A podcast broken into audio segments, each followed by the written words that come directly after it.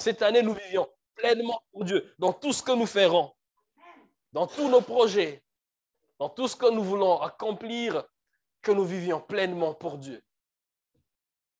La question que je me pose, sommes-nous prêts à le faire? Je crois que c'est la volonté de Dieu. Bien que ce soit la volonté de Dieu, sommes-nous prêts à recevoir tout ce que Dieu a pour nous pour cette année? Sommes-nous prêts à vivre pleinement nos, vies pour Dieu en cette année Sommes-nous prêts à suivre la volonté de Dieu et à accomplir ce que Dieu a pour nous? Sachant que tout ce que Dieu a pour nous, c'est le meilleur pour nous. Tout ce que Dieu a prévu pour nous, c'est ce qu'il nous faut. Sommes-nous prêts à recevoir ce que Dieu a pour chacun de nous? Le thème de ce matin, ou bien de mon message de ce matin, c'est la part de l'homme dans la mission de Dieu.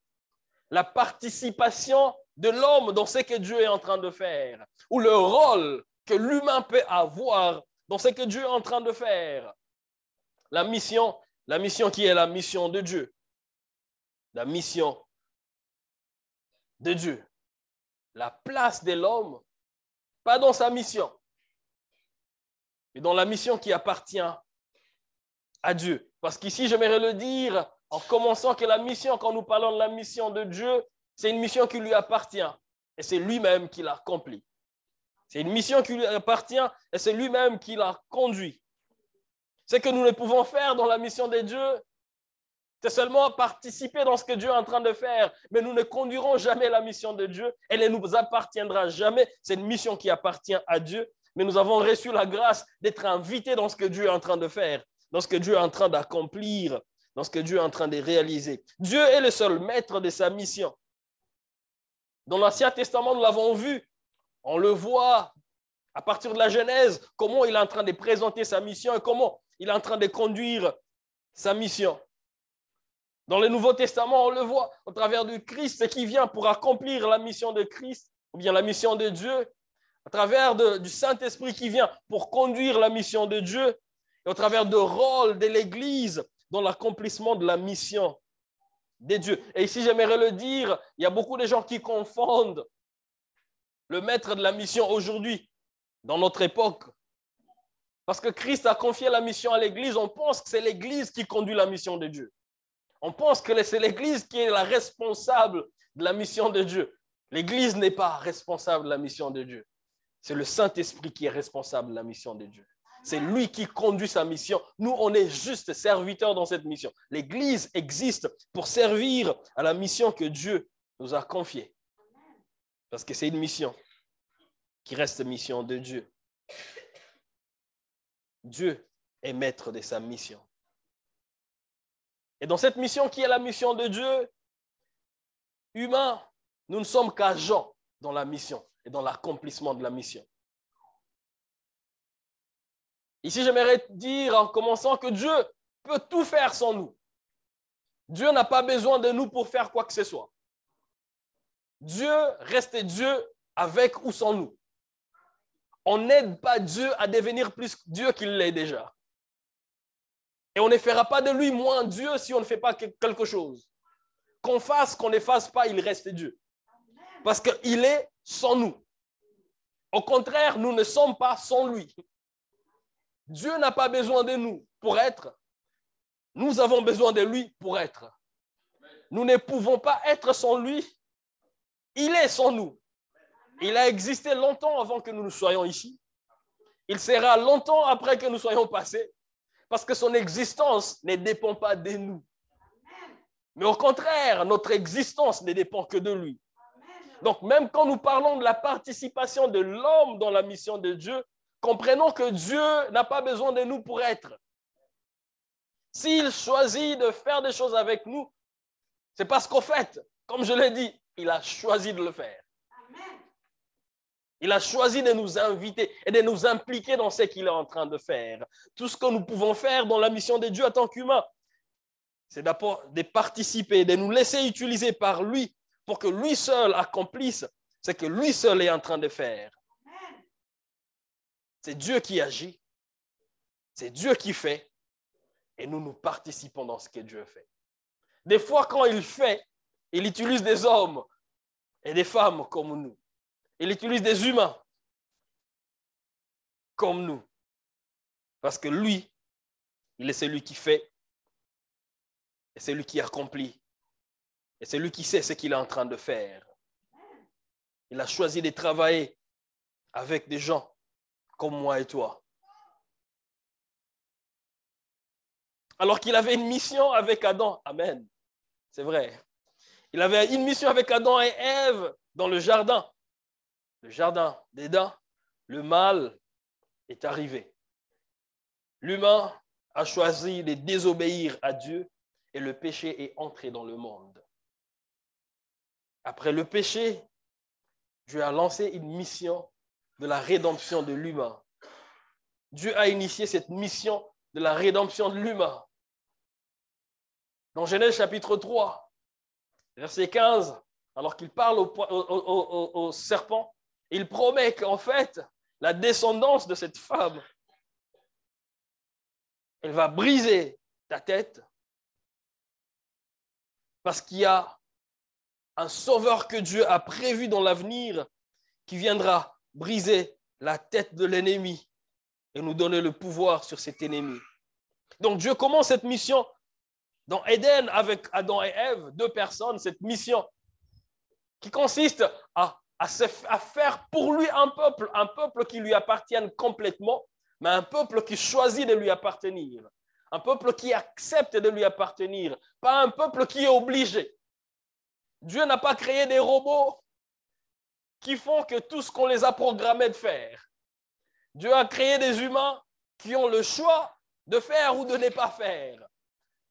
Et en donnant ce choix aux humains, il a choisi des gens pour conduire sa mission afin de, bien exprimer, de bien expliquer ses choix à l'humain pour qu'il choisisse de suivre ou de ne pas suivre Dieu Adam et Ève, il donne une mission de remplir la terre, espérant avoir un peuple qui remplirait la terre. Mais après que le péché soit entré, Adam et Ève et toute sa descendance et toute sa suite, nous sommes retrouvés désobéissants à la vision et à la mission de Dieu.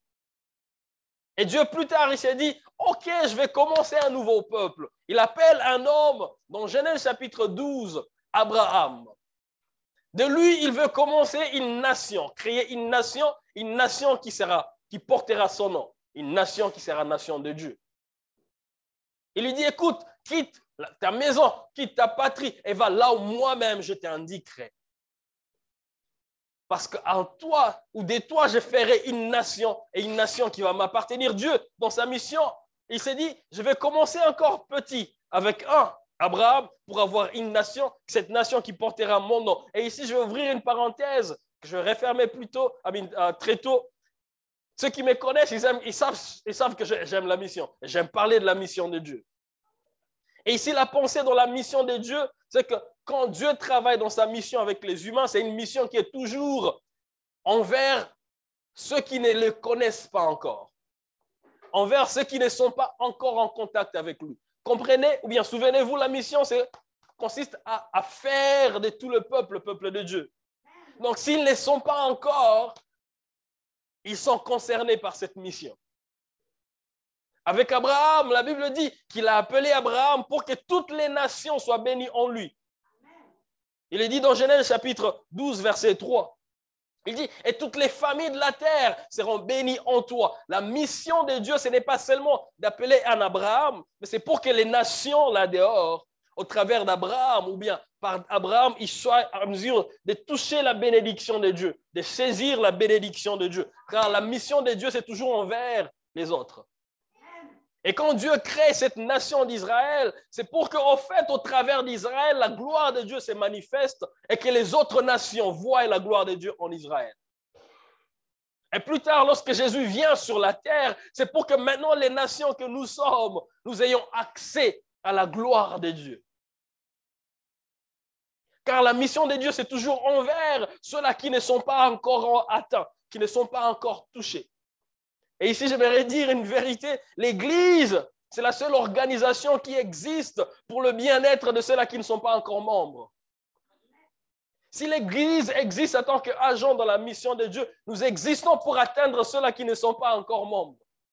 La seule raison pour laquelle nous sommes à l'église, c'est pour que nous fassions la mission de Dieu. Et cette mission qui consiste à aller vers ceux qui ne le connaissent pas encore. Afin que le monde le connaisse et que le monde connaisse qui il est réellement. Avec Adam, il voulait un peuple pour lui, un peuple qui remplirait toute la terre. Après la chute, il a choisi un Abraham, un seul, par qui il va créer une nation par laquelle il touchera les autres nations. Avec, avec Israël, il a choisi de toucher toutes les nations de la terre. Et dans Israël, il a choisi une tribu, Judas, dans laquelle le Messie viendra, pour qu'au travers de ces Messies, toutes les nations de la terre aient accès à sa gloire, qu'ils aient accès à Dieu. Comment Dieu peut avoir besoin de tout un peuple qui remplisse la terre, mais qui commence avec deux personnes? Il dit à Adam et Ève, remplissez. La vision de Dieu, c'est d'avoir une terre remplie de gens, d'un peuple qui lui appartienne. Mais il donne cette mission à deux personnes. Parce qu'il sait que dans deux, il y a la capacité d'atteindre ou bien de, de, toucher toute la terre et de remplir toute la terre. Comment un Dieu qui a besoin d'une nation va parler à un, Abraham, qui est attaché à une femme avec qui ils ne savent pas avoir d'enfant? Pour avoir un peuple. Parce qu'il s'est dit, avec ces deux, je peux créer tout un peuple. Dieu n'a pas besoin de beaucoup pour faire beaucoup. Il a juste besoin de ce qui est disponible pour faire ce que lui peut faire. Comment ça se fait que Dieu, avec une seule nation, avec une seule personne, Jacob, il s'est dit, j'aurai toute une nation, des douze tribus. Comment ça se fait que lui, lorsque nous nous voyons des enfants de Jacob, lui, il voit des tribus d'Israël? Moi, je vois un enfant, lui, il voit une tribu. Parce que pour lui, en fait, ce n'est pas le 1 qui compte, mais c'est tout ce qui est derrière le 1. Tu peux te voir et tu te dis, je suis petit, je suis rien. Mais Dieu voit tout ce qui peut sortir de toi avec lui. Dieu voit tout ce qui est derrière toi avec lui. Parce que dans la mission de Dieu, c'est lui qui fait. Encore une fois, c'est lui qui fait. Ce n'est pas l'humain qui fait. Dieu peut tout faire sans nous. Mais Dieu a choisi de tout faire avec nous. Dieu a choisi de tout faire avec des humains. Et c'est si nous le voyons clairement dans l'histoire ou l'exemple de Moïse dans l'Exode chapitre 3. Dieu visite Moïse pour l'inviter à participer dans sa mission. La Bible dit que ce jour-là, Moïse, comme tous les jours, il était en train de faire paître les troupeaux de son père. Il le fait comme d'habitude. Mais ce jour-là, c'était un jour spécial parce que Dieu l'attendait au coin. Alors qu'il arrive dans la montagne en train de paître les troupeaux de son père, quelque chose se passe de particulier. Dieu se manifeste à lui. Et lorsque Dieu se manifeste à lui, la Bible dit, lorsque Moïse s'est détourné pour voir ce, qui s'est passé, Dieu l'a appelé. Et Dieu qui l'appelle, la première des choses que Dieu fait, il se présente. Il dit, je suis le Dieu de ton père Abraham, le Dieu de ton père Isaac et le Dieu de ton père Jacob. Et après s'être présenté, il dit pourquoi il est venu. On peut le voir au verset 7 qui est affiché, qui était affiché. Au verset 7 d'Exode chapitre 3, il commence à parler de la mission qu'il a amenée. Il dit, si tu me vois ici maintenant, je suis descendu pour une mission. Il dit, c'est qui suis. J'ai vu la souffrance de mon peuple qui est en Égypte et j'ai entendu des cris qui lui font pousser ses oppresseurs, car j'ai connais ses douleurs. Il dit, je suis descendu pour le délivrer de la main des Égyptiens et pour le faire monter de ces pays, dans le pays, dans les bons et vaste pays, dans un pays où coule le lait et le miel, dans les lieux qu'habitent les Cananéens, les Étiens, les Amoréens, les Phérésiens, les Éviens et les Parisiens. Ah, je voulais voir si vous êtes en train de suivre. Et les Éviens. Je suis venu pour, il dit, j'ai vu la souffrance de mon peuple. Moi, ce qui m'est béni dans ces passages, c'est de savoir que Dieu voit la souffrance de son peuple. Il dit, j'ai entendu les cris. Dieu entend les cris de son peuple. Malgré le temps que ça qui passe, malgré le temps que ça prend, sache qu'il y a un Dieu dans les cieux, il y a un Dieu qui voit ce que tu vis. Sache qu'il y a un Dieu dans les cieux, il y a un Dieu qui entend tes cris. Un jour, comme pour Moïse, un jour comme tout autre jour, il descendra avec une mission pour changer cette vie, pour changer cette situation difficile. Il dit, j'ai vu la souffrance de mon peuple qui est en Égypte. J'ai entendu les cris qui lui font pousser ses oppresseurs. Dieu voit et Dieu entend. Et il agira. Il dit, maintenant je suis venu pour les délivrer. Quelle bonne nouvelle! Je suis venu pour les délivrer. Au dixième verset, il dit ce qui suit et c'est ce qui me surprend. Il dit, maintenant, va, je t'enverrai auprès des pharaons et tu feras sortir d'Égypte mon peuple, les enfants d'Israël. Quoi? C'est toi, tu as vu. C'est toi, tu as entendu. Et tu es descendu. Donc tu as fait ce trajet-là. Tu es venu de loin parce que tu as vu. Tu es venu de loin parce que tu as entendu. Et tu dis que tu es venu pour délivrer. C'est long trajet que tu as fait. Tu es déjà ici. Pourquoi tu veux m'envoyer? Traverse. Tu, tu es déjà là. Et tu dis que c'est pour ça que tu es venu. Comment tu m'envoies moi? Peut-être que tu as oublié mon histoire. Si je suis derrière les troupeaux de celui qui est devenu mon beau-père, c'est parce que j'ai fouillé là-bas comme un meurtrier. J'avais tué quelqu'un et le pharaon, il me cherche. Toi, personne ne te cherche. Tu n'es pas recherché. Tu n'es pas un fugitif. Toi, tu peux y aller. De la même manière que tu es venu vers moi là, j'ai eu peur et je suis convaincu. Imagine un peu que tu fasses la même chose devant Pharaon. Tu lui apparais un peu dans son palais. Et tu lui dis, délivre mon peuple. Que tu lui dises tous ces discours que tu m'as dit. Imagine un peu. Qui va résister si tu faisais la même chose que tu as fait il dit, qui suis-je? Ça c'est au verset 11. Pour que moi j'aille. Je comprendrais que ça soit toi, mais pas moi. Parce que tu l'as bien dit que tu es venu pour ça. Tu l'as bien dit que tu as fait ces parcours pour ça. Mais la vérité que je trouve dans ces passages, c'est de nous dire, écoutez, ce que Dieu dit est vrai. Il n'a pas menti à Moïse quand il a dit, je suis descendu pour ça. Il n'a pas menti à Moïse quand il a dit, je suis venu pour délivrer mon peuple. Tout ce que Dieu dit est vrai. C'est ce qu'il va faire. Délivrer son peuple. C'est ce qu'il va faire. Sauver son peuple. Mais quand il veut le faire, il veut le faire au travers d'un homme.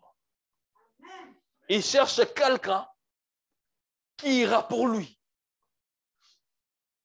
Je suis venu, mais j'aimerais le faire au travers de quelqu'un J'aimerais donner ces privilèges à quelqu'un, un humain, qui participe dans ce que moi je suis en train de faire.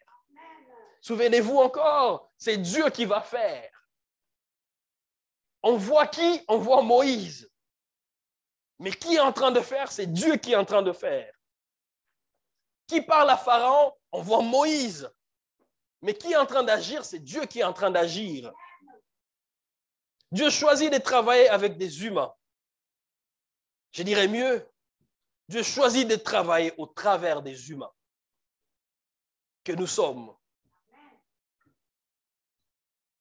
C'est ce que nous voyons dans le passage de Luc, chapitre 1er, versets 26 à 38 que nous avons lu.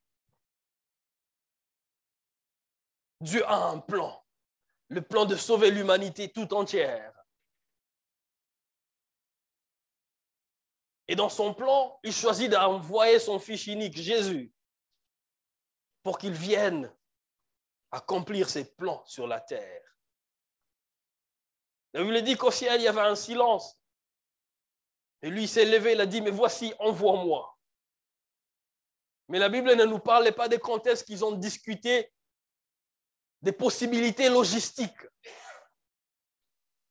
Je veux y aller, mais comment j'irai? Je ne sais pas si le ciel, sorry, le ciel s'était concerté encore pour tout ce qui est logistique, mais comment ça allait se faire?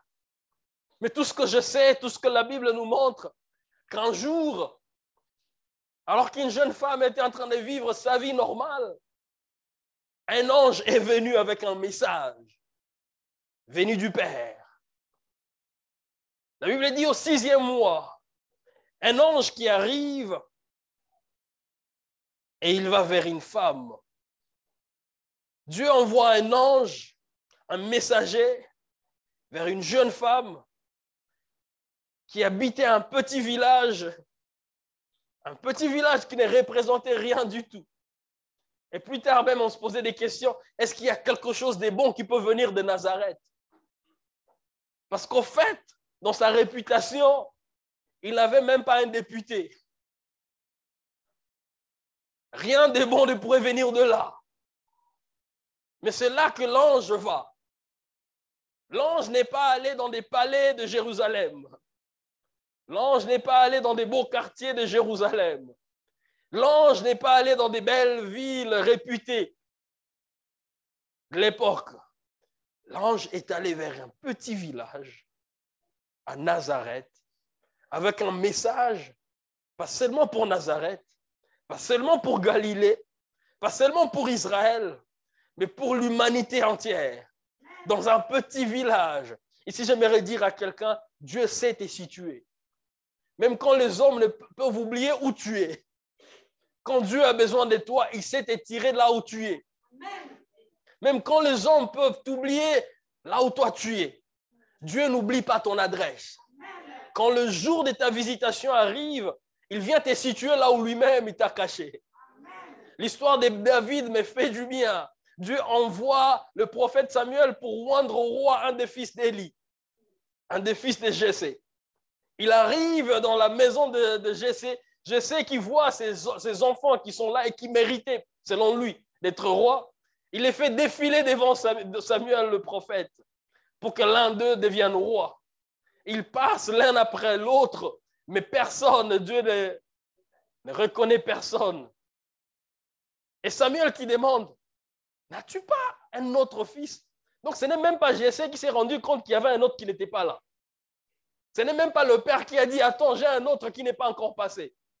Mais c'est le prophète qui se rend compte. Il dit, mais tu m'as fait, fait défiler tout le monde. N'y a-t-il pas quelqu'un? Quelqu'un d'autre? Et c'est le père qui se rappelle. Il dit, oh, prophète, oh, mes excuses. Il y a un, mais bon, lui là, il mérite même pas. Il est derrière les troupeaux là derrière. On lui dit, fais-le venir. Écoute, Dieu savait situer, localiser David derrière le troupeau. Alors que ceux qui pensaient mériter n'étaient pas choisis. Quand c'est pour toi, ça te rencontrera là où tu es. Parce que Dieu n'a besoin de toi que là où il t'a placé. N'essaie pas d'apparaître, de, paraître, de te faire paraître toi-même. Quand Dieu voudra te manifester, il le fera lui-même. Il va trouver un David derrière, derrière le troupeau pour l'amener et dire, c'est celui-là que je choisis. Alors que le monde se disait, non, pas lui, là. Oui, non. Il n'y a rien de royal. Tout ce qu'il y a, c'est l'odeur des troupeaux. Il connaît juste le langage des, des brebis. Quand la brebis fait ça, c'est donc qu'elle a faim. Donc pour lui, là, il n'y a rien de bon. Mais Dieu l'a trouvé là-bas. Et dans un village à Nazareth, Dieu envoie un ange qui fait un long trajet. On ne sait pas, je ne sais pas comment ils voyagent les anges. Mais il est venu jusqu'à Nazareth. Et il rencontre cette jeune femme. Pas une jeune femme connue de tous dans la ville. Une jeune femme influente du village. Mais on nous dit seulement que c'était une jeune vierge qui était fiancée à un autre villageois, Joseph. Donc il n'y avait même pas de projet de quitter Nazareth. Ce n'est pas qu'il avait un fiancé à Jérusalem. Donc c'était là. Et l'ange le trouve. Il le trouve avec un message. Lorsque l'ange arrive, ce qui me surprend avant le contenu du message, c'est la salutation. Je te salue, toi à qui une grande grâce a été donnée, car le Seigneur est avec toi. c'est au verset 28. Il dit, je te salue, toi à qui une grâce a été faite. Le Seigneur est avec toi. L'ange qui commence, avant de lui donner même le message, il le rassure, le Seigneur est avec toi. Un peu pour dire, ce qui m'a amené, le message que j'apporte, prouve que c'est qu'il y, a le Seigneur qui t'a choisi, toi. Tu as la grâce. Tu as reçu la grâce des dieux. Le Seigneur est avec toi. La salutation surprend cette jeune fille. Au verset 29, la Bible dit qu'elle a été troublée par ces paroles. Elle s'est dit, mais c'est quel genre de salutation ça? Normalement, on dit bonjour. Comment ça va? À la maison, ça va. Mais lui, il vient avec une salutation autre. Bonjour à toi, à qui une grâce a été donnée. Il dit, moi,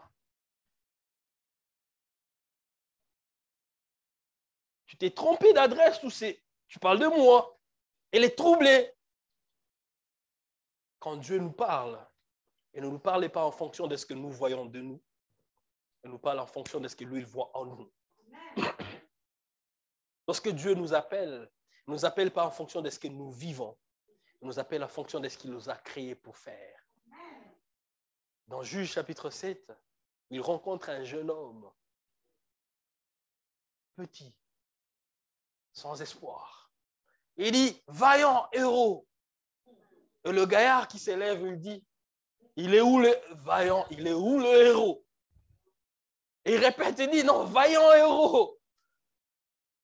Il dit, mais attends, tu ne me connais pas, moi je vais me présenter. Il dit, moi là, je viens de la plus petite famille, de la plus petite tribu d'Israël. Et dans cette plus petite famille, je suis le plus petit. Un peu pour dire, plus petit que moi, tu meurs. Non, plus petit que moi, il n'y a pas. Il n'y a pas plus petit que moi. Et c'est moi que tu appelles vaillant héros. Tu ne me connais pas. C'est ça que euh, Gédéon connaissait de lui-même. Mais lorsque Dieu vient lui parler, Dieu l'appelle tel que lui le voit.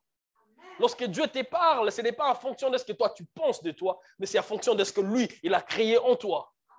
Il dit, moi quand je t'ai créé Gédéon, j'ai créé un vaillant héros. Je n'ai pas créé un plus petit que tout. Dans le monde, aux yeux des hommes, c'est ce que tu peux représenter peut-être, mais devant moi, je sais ce que j'ai investi en toi. J'ai tout mis en toi pour que tu sois vaillant. Et la preuve, quand Dieu lui donne la mission, il dit, va avec la force que tu as. Un peu pour dire, tout était déjà là. Mais c'est juste que tu ne te connaissais pas. À Marie, il dit, je te salue toi à qui une grande grâce a été donnée. Elle dit, moi, Ok, on reste là, on va, entendre le message. Finis d'abord. Dis-moi la suite. Qu'est-ce que tu, nous amènes? Écoutez le contenu du message, versets 31 à 33. Il dit, voici tu deviendras enceinte et tu enfanteras un fils et tu lui donneras le nom de Jésus. Il sera grand et sera appelé fils du Très-Haut. Et le Seigneur Dieu lui donnera le trône de David, son père. Il régnera sur la maison de Jacob éternellement et son règne n'aura point de fin. Ce n'est pas possible. Je ne sais pas si vous comprenez ce message. En bref, l'ange vient lui dire, tu vas donner naissance au Messie. Et ce n'est pas un Messie inconnu. C'est tout Israël qui, attend le Messie. Pendant plusieurs siècles, les prophètes ont parlé de ce Messie-là. Ils attendent cette visitation divine. Et ce message vient vers une jeune fille très loin. Il dit, c'est toi qui porteras ce Messie. Écoutez, Dieu avait une mission déjà que lui-même a conçue. qui vient accomplir sur la terre. Mais qu'à un certain moment, il vient perturber les projets d'une jeune fille pour que sa mission soit accomplie. La Bible dit que la jeune fille était fiancée à Joseph. Fiancée veut dire ils étaient déjà en train de préparer le mariage. Comme toute fiancée qui se respecte, elle était déjà dans le bain. Elle sait déjà quelle danse on va faire, qui seront les filles d'honneur, quelle couleur pour mon mariage, qui va bénir notre mariage. On a réservé la salle. On sera dans le 91. Elle n'est pas la bêtise. Elle va nous faire voyager tous pour qu'on aille célébrer quelque part. Elle sait déjà comment elle organise son mariage. Un ange vient avec un message exceptionnel, mais un message qui perturbe un peu tout ce qu'elle a prévu. Qui perturbe un peu tout ce qu'elle a prévu. Il lui dit, le projet que j'ai pour toi, tu vas être enceinte. Il dit, je ne connais même pas d'homme. Ce n'est même pas encore concrétisé. Est-ce que tu, tu ne peux pas attendre un peu? Et la preuve, son fiancé, le villageois là, il a même essayé de rompre avec lui. Donc ce mariage-là risquait de ne plus exister à cause de ces messages. Un simple message participer dans la mission de Dieu. Son futur mari l'a dit non, non, non c'est fini. On ne va pas continuer. Toi, tu es enceinte de l'ange. C'est qui ce gars? Il s'appelle Ange qui? Il habite où? On arrête tout. Imaginez un peu, vous êtes mari et vous devez passer ces messages à votre, à votre fiancé. Écoute chérie, écoute B, écoute babe, écoute mon amour. Alors que j'ai prié mon amour, tu sais que je t'aime. Je n'ai que toi en fait. Tu commences un peu à le rassurer de la même manière que l'ange l'a rassuré. Il dit, mais j'ai un message. L'ange a dit. En fait, ce n'est pas que je suis enceinte. Tu sais que je, je ne suis pas enceinte. Mais c'est l'ange qui a dit. Je porte un enfant. Un enfant Vraiment, je vais te rassurer, il n'y a aucun homme. Il n'y a pas d'intervention d'homme. Ah, Marie, tu blagues. J'ai fait vraiment confiance à mon épouse Olga. Mais quand elle vient avec un message comme celui-là, aujourd'hui, même aujourd'hui, on a l'exemple de Marie. Marie n'avait pas d'exemple de quelqu'un d'autre. Ça n'était jamais fait. Elle dit, ben, écoute, on aurait un enfant, mais il n'est pas, de toi. Et on se marie quand même. Un message qui vient perturber tout ce que Marie avait prévu, tout ce qu'elle avait mis en place avec son villageois, des fiancés. Un message qui dit tu seras enceinte et tu porteras.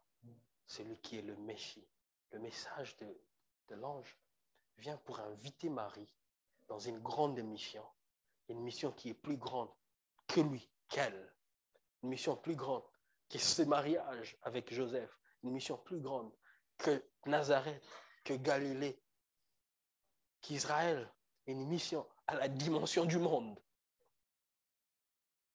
pour l'inviter à participer dans cette mission. Mais ce qui me surprend, la manière dont Dieu parle dans ces genres de contextes, quand Dieu nous appelle dans sa mission, Dieu, Dieu ne demande pas son avis.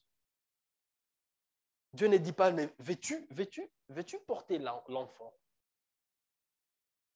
Dieu, il, informe, il dit, tu seras enceinte.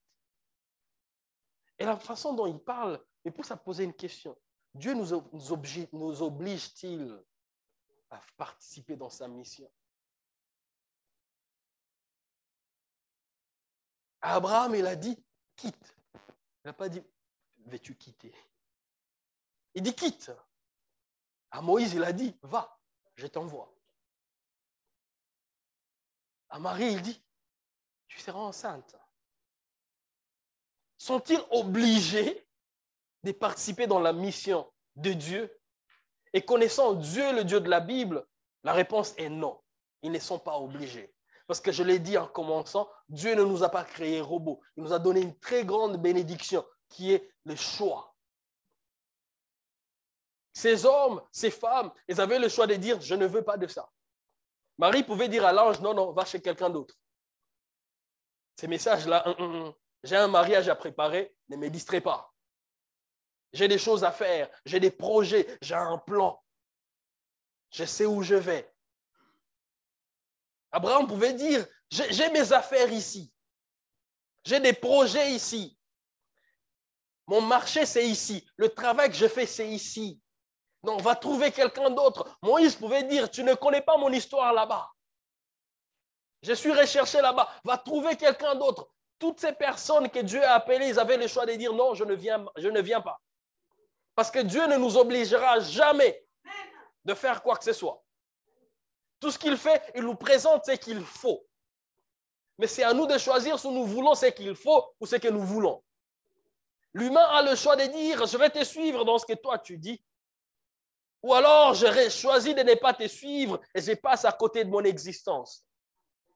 C'est que Dieu, fait dans ses langages, c'est pour montrer au fait à l'humain ou à la personne qui l'appelle qu'au fait, ce que je te dis, c'est pour, pour ça que tu as été créé.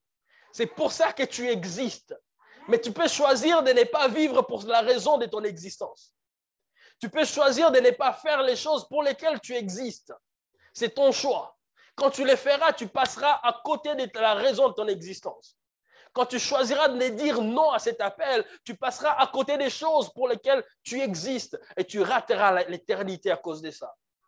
Mais si tu dis oui, tu vivras le meilleur de ce que moi j'ai prévu pour toi. En disant oui, il y a des choses qui se passent. En disant oui, il y a deux choses particulièrement qui se passent, ou bien qu'on peut vivre quand on dit oui à ce genre d'appel, à ce genre d'appel de Dieu de participer dans sa mission. Et la première des choses en disant oui, ça nous coûte beaucoup de choses. Pour Abraham, il devrait quitter le connu, le monde qu'il maîtrise, là où il faisait ses affaires, là où il était respectable et connu, pour aller dans un coin qu'il ne connaissait même pas et qu'il ne connaît même pas le nom de là où il va. Ça lui coûte cette stabilité qu'il avait, ça lui coûte cette sécurité qu'il avait dans le connu. Pour Moïse, ça lui coûtait peut-être la prison. Pour aller en Égypte, il y a peut-être la prison qui l'attendait. Ça lui coûtait cette, petite stabilité qui venait de se construire avec sa femme, fille de, de, de, de Laban. Avec sa petite famille qui, venait de commencer. Ça lui coûterait beaucoup de choses de dire, OK, j'y vais. Pour Marie, il y a son mariage qui était en danger. Ça nous coûterait un peu tout ce qu'elle a prévu de dire oui à cet appel. Quand nous disons oui à l'appel de Dieu, ça peut nous coûter des petites choses ou peut-être même des grandes choses. Quand nous disons oui, participer dans la mission de Dieu, ça peut nous coûter des grandes choses ou peut-être des petites choses. Mais il y a un prix à payer toujours. Et la deuxième des choses qui peut nous arriver lorsqu'on dit oui à cet appel, c'est que cet appel paye bien. Ça nous coûte beaucoup, mais quand ça paye, ça paye aussi très bien. Lorsqu'on dit oui à l'appel de participer dans la mission de Dieu, il nous utilise pour des choses plus grandes que nous. Abraham pouvait rester influent dans sa petite maison, la maison de son père, la patrie de son père, alors que Dieu l'attendait pour l'influence de toute l'humanité. La Bible dit, les familles de la terre seront bénies en toi. Tu restes ici, tu seras connu chez son père. Et tu n'auras que ça tu viens avec moi, c'est toutes les familles de la terre qui seront bénies en toi. À Moïse, il pouvait se dire, si je reste là, j'ai cette stabilité, je n'ai pas peur de la prison, personne ne me recherche ici. J'ai un bon travail, mon beau-père m'a confié un travail, je peux le faire tous les jours. Et ça ne serait que ça. Mais si tu dis oui, tu seras l'homme qui a la Bible parlant de lui que Dieu n'a jamais parlé à un autre homme comme il l'a fait avec Moïse. Il est devenu cette personne qui était même l'image de Christ, qui a fait sortir le peuple des dieux de l'Égypte pour l'amener dans la terre promise. Pourquoi? Parce qu'il a dit oui, il appelle et il utilise des choses qui sont plus grandes que lui. À Marie, elle pouvait dire non. Et je vous rassure que cette jeune femme de, la, de ces villages-là, on n'entendrait pas parler d'elle. Aujourd'hui, il y a même des gens qui prient, elle. Je ne vais pas faire des, des polémiques ici. Parce qu'un jour, elle a accepté. Elle a dit, Seigneur, j'accepte de perdre ce que je peux perdre. J'accepte de prendre le risque de perdre ce que je peux perdre, mais j'accepte de participer dans ce que tu es en train de faire. Lorsqu'on dit oui, il nous utilise pour ce qui est plus grand que nous. Que nous. Et ce qui est plus grand que nous, c'est sa mission en fait. Parce que sa mission va au-delà de nous. Sa mission va au-delà de ce que nous, nous pouvons penser. Il y a mon pasteur qui dit toujours, si Dieu prend les risques de te dire des choses impossibles, prends aussi le risque de lui croire. S'il prend le risque de te dire, écoute, c'est de toi que je ferai ça, c'est avec toi que je ferai ça, prends aussi le risque de lui croire. Parce que c'est lui qui va le faire. Et au final, Marie est là, une réaction, une réponse qui me fait du bien. C'est au verset 38, et c'est là qu'on va finir. Elle dit, je suis la servante du Seigneur. Un peu pour dire, je suis esclave de la volonté du Seigneur. Un peu pour dire, je n'ai vie que pour servir à sa volonté. Un peu pour dire, je n'existe que pour lui servir lui. Il dit, je suis la servante du Seigneur. Qu'il me soit fait selon sa parole. Un peu pour dire, je me soumets. Fais ce que tu vas faire. Et vous connaissez la suite. Et vous connaissez la suite. Marie et Joseph, ils ont accepté de prêter leur vie à Dieu pour que Dieu l'utilise afin d'atteindre ses objectifs. Abraham, Moïse, ils ont accepté de prêter leur existence à Dieu pour que Dieu les utilise pour atteindre ses objectifs. Cette année, sommes-nous prêts à prêter notre existence à Dieu et lui dire, tu peux m'utiliser aussi. Je suis prêt. Je veux faire ta volonté. Je mérite servir toi. Peu importe ce que je veux perdre. Elles sont des amis qui vont m'abandonner. Elles sont des connaissances qui vont se moquer de moi. Peu importe ce que je veux perdre. Je sais ce que je gagne. C'est Paul qui parle dans Philippiens. Il dit, toutes ces choses qui représentaient un gain pour moi, je le regarde comme une perte afin de gagner Christ c'est ce qu'on gagne en Christ qui est meilleur. Peu importe ce qu'on peut perdre en disant oui à Christ, parce qu'il y a des choses à perdre. Mais ce qu'on gagne, c'est ce qui est meilleur. Pouvons-nous nous dire cette année, Seigneur, plus de toi. Seigneur, je veux vivre que pour toi. Je veux vivre pleinement pour toi en cette année. Tu as des choses que tu veux faire, tu peux m'utiliser. Je suis prêt qu'on peut incliner nos têtes dans la prière?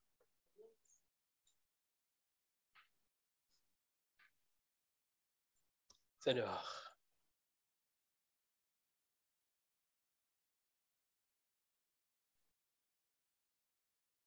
c'est toi qui fais, c'est toi qui agis, c'est toi qui accomplis les choses.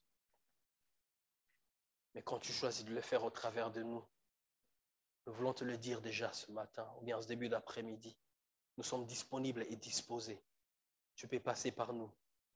Tu veux sauver des gens à Agnières, en région parisienne, en France, en Europe et dans ce monde. Seigneur, tu peux passer par nous. Tu as des projets, tu as des choses que tu es en train de faire. Nous ne connaissons pas tout. Mais nous voulons te dire, nous sommes prêts. Nous sommes disposés. Tu peux nous utiliser, Seigneur en cette année, notre engagement, Seigneur, c'est de dire, passe par nous, utilise-nous. Je me donne à toi. Je vais faire encore mieux. Je vais faire encore plus pour te servir toi, servir dans ta mission et participer dans ce qui est plus grand que moi, dans ce qui va au-delà de ce que je suis. Peu importe ce que je vais perdre, je sais qu'en toi, je gagne beaucoup. Je sais qu'en toi, je gagne beaucoup, même si je ne vois pas tout ça maintenant. Même quand je ne vois pas tout ça, au moment même, mais je sais. On l'a chanté et c'est ta parole. Je sais que je ne serai jamais seul. Je sais que je ne serai jamais seul. Seigneur, c'est ma prière pour cette assemblée. Que nous y allions avec toi pour te servir toi dans ce que toi tu es en train de faire. Au nom de Jésus. Amen. Amen.